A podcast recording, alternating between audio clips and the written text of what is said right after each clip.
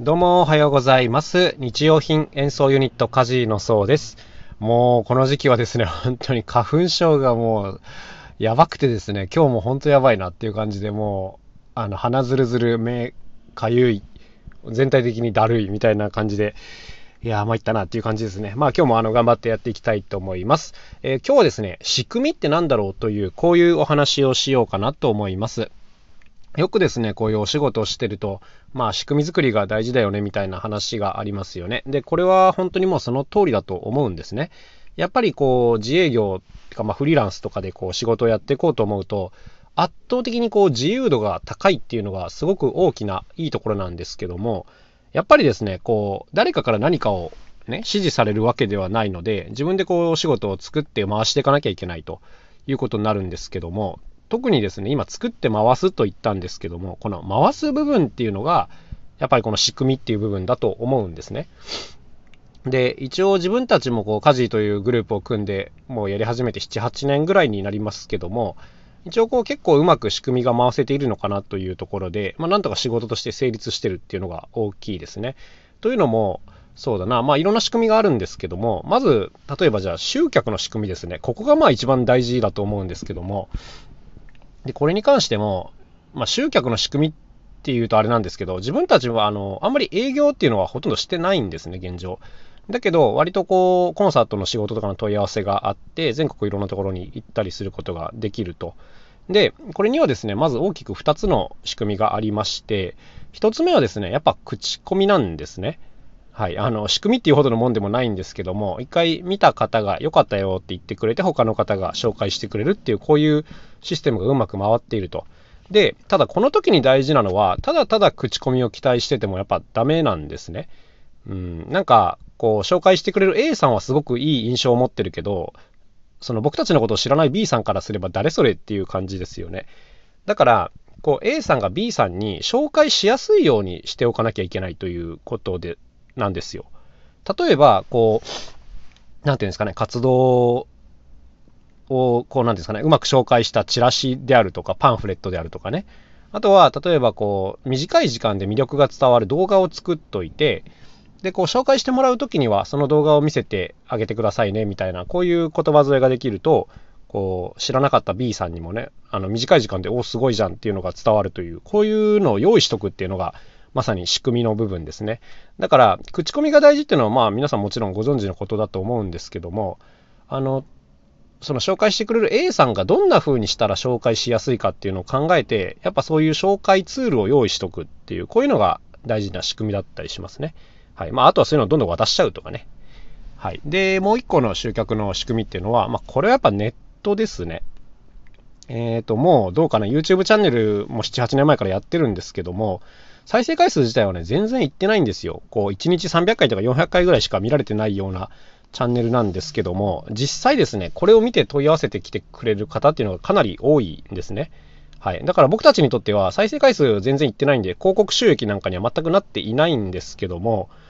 あのーまあ、これを見てね、一本こう単価としては何十万っていう仕事につながることも結構少なくないので、やっぱりこれ非常に大きなツールだなと思ってまして、だから今でもですね、こう楽器を作って映像作品にして YouTube にアップしておくっていうここまでをワンセットでやっているんですが、これはやっぱりこう最終的に集客につながるっていうここですね。ここが大きい。うん、で、一回上げて、まあ当然その最初に出した時は結構プレスリリースって言ってこういろんなメディアとかにお知らせをするんですけども、まあそこで取り上げられることもあるし取り上げられないこともありますが、やっぱり YouTube の良さっていうのはこのアーカイブ性の高さ、えー保存性の高さなんですね。だから、こう、たとえ初速でこう数字がいかなくてもですね、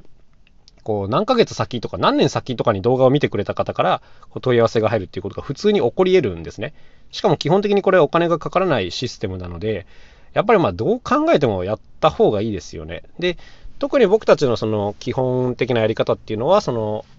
数字を伸ばしに行って、えー広告収益取りに行くっていうことではなくて、はい、あのもう初めて見てくれた方がこう魅力をこう掴んでくれるような、だから、なんていうんですかね、あんまりたくさん数を出すっていうよりは、一本一本ちょっと丁寧にやっていこうかなっていう、こういう方向でやっていますかね。はい、あのなんていうんですかね、こう数字伸ばすようなコンテンツは全然出てないなと思いますね、我ながら。はい。ということで、まあ、集客については、このあたりを結構頑張って、こう、ものを作ったりとかね、あの、紹介ツールを作ったりとかしてるので、まあ、この辺りがうまく回ってくれているのかなというところですね。というわけで、まあ、ほとんどこう営業活動はしていないんですけども、結構こういい頻度で問い合わせが来てくれるという、こういう感じだったりします。これ重要なのは、この口コミに関しても、YouTube に関しても、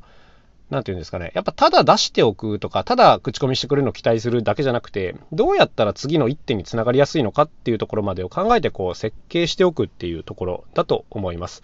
YouTube に関しても、まあもちろんですね、見て終わりじゃなくて、説明欄にはこのコンサートの紹介ページへのリンクが貼ってあったりとかね、お問い合わせへのこう直のリンクが貼ってあったりとか、こういうのがないと、やっぱりその見てくれた方がわざわざ調べて探してたどり着かないといけないっていう、こういうね、遠回りになっちゃいますから、まあ、この辺ちゃんとやっとくっていうのは大事なことかなと思いますね。で、あとはやっぱりこう、こちらのトークでも何回か喋ってますけど、やっぱコンサート現場に行った時の、